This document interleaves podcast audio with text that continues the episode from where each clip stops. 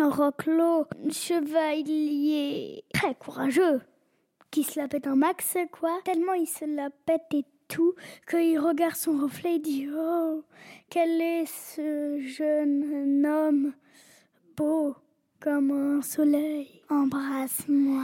Et donc Roclo se penche et se fait attraper par des tentacules qui l'emmènent sous l'eau et le courant fait fou. Ils essayent tous de le rattraper et tout. Quand Roclo dit Aidez-moi. Après, c'est au tour de Brovure la bavure, qui lui est tellement égoïsme, il ne veut pas partager avec des arbres. Il dit Partager avec des arbres? Non, mais j'ai jamais entendu ça, quoi. Eh ben, euh, les arbres, ils se déplacent, mais pas pour partir, pour l'entourer, et ils, prennent leurs racines qui sortent de la terre, et après, ils le mettent sous la terre, et après, ils se remettent comme si de rien n'était. Et le silence règne dans la forêt, on entend juste Brovure en train de faire...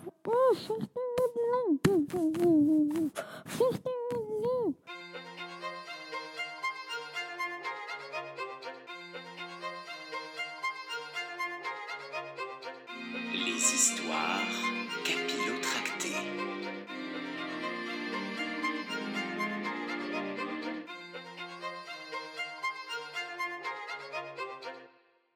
Les soldats et serviteurs rentrent bredouille au château. Il leur faut annoncer la terrible nouvelle au roi et sa fille. Roclo et Brevure ont été tous deux avalés, Majesté, dit Thibault le laquais. Avalés? Avalés? Hurle le roi, la mine défaite. Euh, oui, Majesté, l'un avalé par les eaux et l'autre par la terre.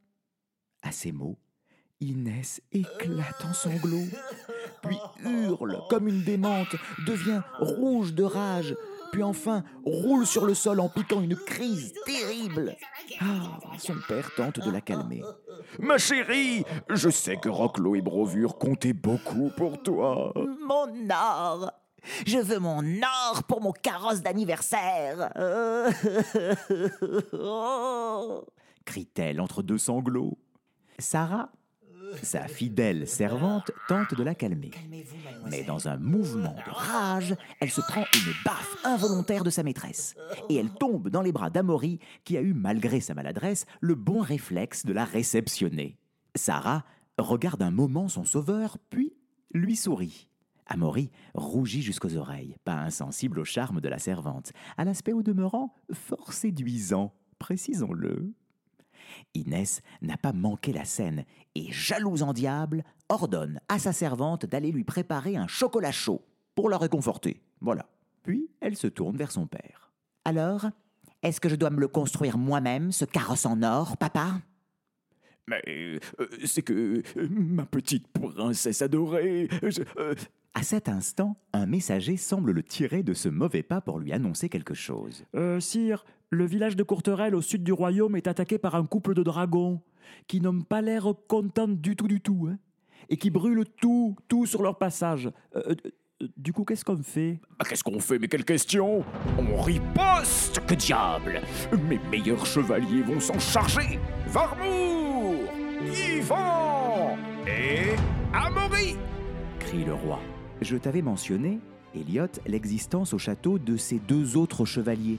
Je ne sais pas si tu t'en souviens, il y a Varmour la bravoure, euh, valeureux chevalier au tempérament combatif, peut-être un poil trop impulsif et sanguin. Hmm, et Ivan, dit le feignant, qui maîtrisait bien l'épée, mais qui ne la sortait pas souvent de son fourreau, préférant lever le coude dans les tavernes avoisinantes et vider des godets. Partez sur le champ pour vous occuper de ces satanées bestioles volantes et incendiantes diantres ordonne le roi aux trois chevaliers. Mais. Et qui va s'occuper de mon cadeau si tout le monde s'en va? Demande Inès, horrifiée. Ma petite fille que j'adore. Tu sais que je ne veux que ton bonheur, mais en tant que régent du royaume, je me dois de. Bon Ça va, ça va, j'ai compris hurle la princesse. Je vais fêter mon anniversaire chez tonton. Et n'en parlons plus. Quoi, quoi comment ça? Mais, mais tu ne peux pas faire ça. Tu, tu, ne peux pas. Ah bah je vais me gêner. À ces mots, la princesse sort en claquant la porte. Prenons, Elliot, un petit temps pour préciser que le tonton en question est le frère de Frodoric, Boulgour II de Rapière. Il règne sur le royaume d'à côté. Ces deux-là sont fâchés depuis leur tendre enfance pour une bien mystérieuse raison.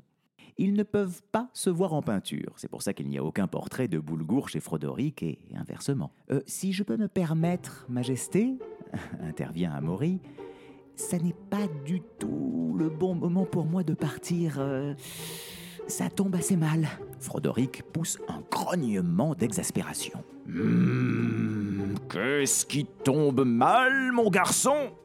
Enfin, qu'est-ce qui peut tomber plus mal que des dragons qui ravagent mon royaume?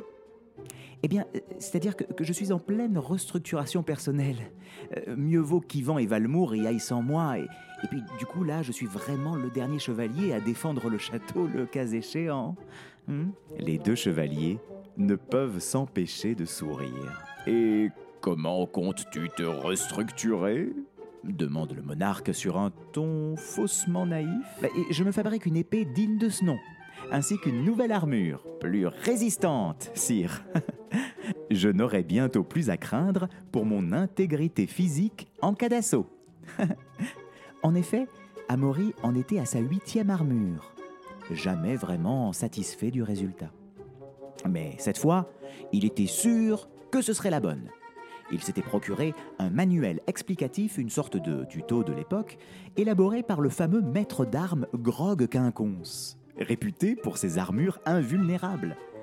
En tout cas, l'explication d'Amaury fait pouffer de rire Yvan et Valmour. Bon, soit qu'il en soit ainsi, dit le roi.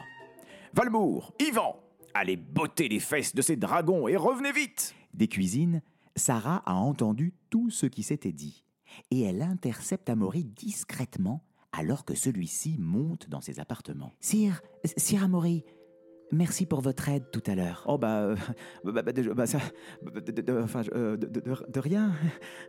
Bafouille timidement Amaury, perdant tous ses moyens face à la belle jeune fille. Je vous ai entendu. Vous avez encore refusé de partir? Non, non, non, euh, je n'ai rien refusé du tout, euh, ça n'est pas ça, c'est que... Elle l'interrompt en posant son index sur les lèvres du jeune homme. Elle est tout près de lui et le fixe de ses beaux yeux bleus. Amaury a l'impression qu'il va se dissoudre sur lui-même, disparaître sous terre. Je comprends vos craintes, sire. Le monde est plein de dangers. C'est effrayant. Oui, enfin, euh, je suis un chevalier, hein. c'est un peu mon boulot d'affronter le danger, vous savez. Exactement. Mais pour ça, il faut sortir. Il faut aller voir ce qui se passe dehors. N'écoutez pas ceux qui se moquent de vous. Moi, je crois en vous, chevalier Amaury. Ah bon? Ah bah c'est gentil. non, ce n'est pas gentil, dit-elle sur un ton soudain très dur. Puis, hors d'elle, elle le gifle. Imposez-vous, nom d'un troll. Ne laissez pas les autres vivre votre histoire à votre place. Mais taisez-vous. Regardez, cette histoire capillotractée a pour titre votre nom et on vous a à peine vu depuis le début. Y a pas comme un problème. Là, vous avez une occasion en or de combattre ces dragons. C'est quand même pas rien. Eh bien non, monsieur préfère se construire une nouvelle armure. Mais vous n'aurez jamais une armure assez solide pour affronter la vie. Alors arrêtez d'avoir peur. Je, je comprends votre point de vue, Sarah, et... La servante ne laisse pas Amaury terminer sa phrase. Elle l'embrasse à pleine bouche. Puis, elle regarde le chevalier un instant, intensément, et s'en retourne à ses occupations culinaires. Amaury est tout chose, les jambes en coton. Son cœur cogne fort, fort dans sa poitrine, et les paroles de Sarah sont comme une nuée d'oiseaux qui virevoltent en tous sens dans son crâne. Il est supra méga trop méga amoureux. C'est donc une belle agitation qui secoue le château de Frodoric IV de Bouvière. Alors que Valmour et Yvan préparent leur expédition, la princesse prépare la sienne. Elle comptait partir tranquillement avec son fidèle cheval GPS et Sarah, sa servante, mais le roi a cru bon de la faire accompagner de quelques autres personnes pour veiller sur elle. Du coup, ce ne sont pas moins de 30 gardes du corps qui prennent part au voyage.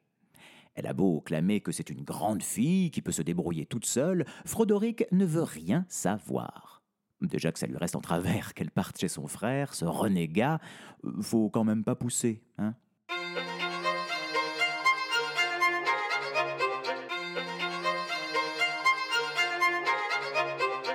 Les histoires capillotractées.